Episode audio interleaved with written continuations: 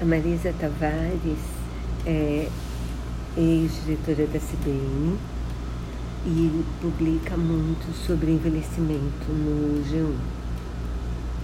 Ontem ela publicou um artigo sobre uma conversa que ela teve com a Lucy Hipólito. A Lucy Hipólito fazia uma coluna bárbara de rádio na CBN e também era a minha menina preferida do jogo Olha que tinha também a Lilia Vitfib e a Cristiana Lobo, mas a Lúcia era realmente minha preferida.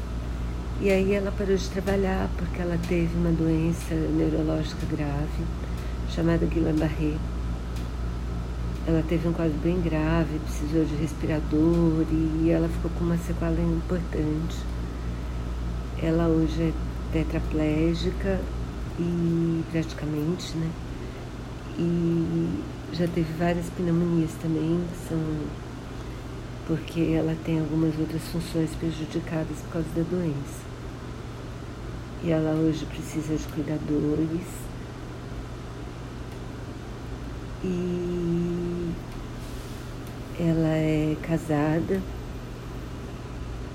O marido dela, a relação dela com o marido, pelo jeito, é incrível, porque estão juntos até hoje. E a doença dela já tem, sei lá, 10 anos já. E ela fala uma coisa importante que é que ela tomou decisão de que basta de internação. E se ela tiver uma outra infecção, ela vai querer se cuidar em casa. É uma decisão doída, mas eu acho que faz sentido, sabe? Então, bom, eu vou colocar o link para o artigo, espero que vocês gostem e pensem. É um assunto, são, fala de coisas importantes mesmo.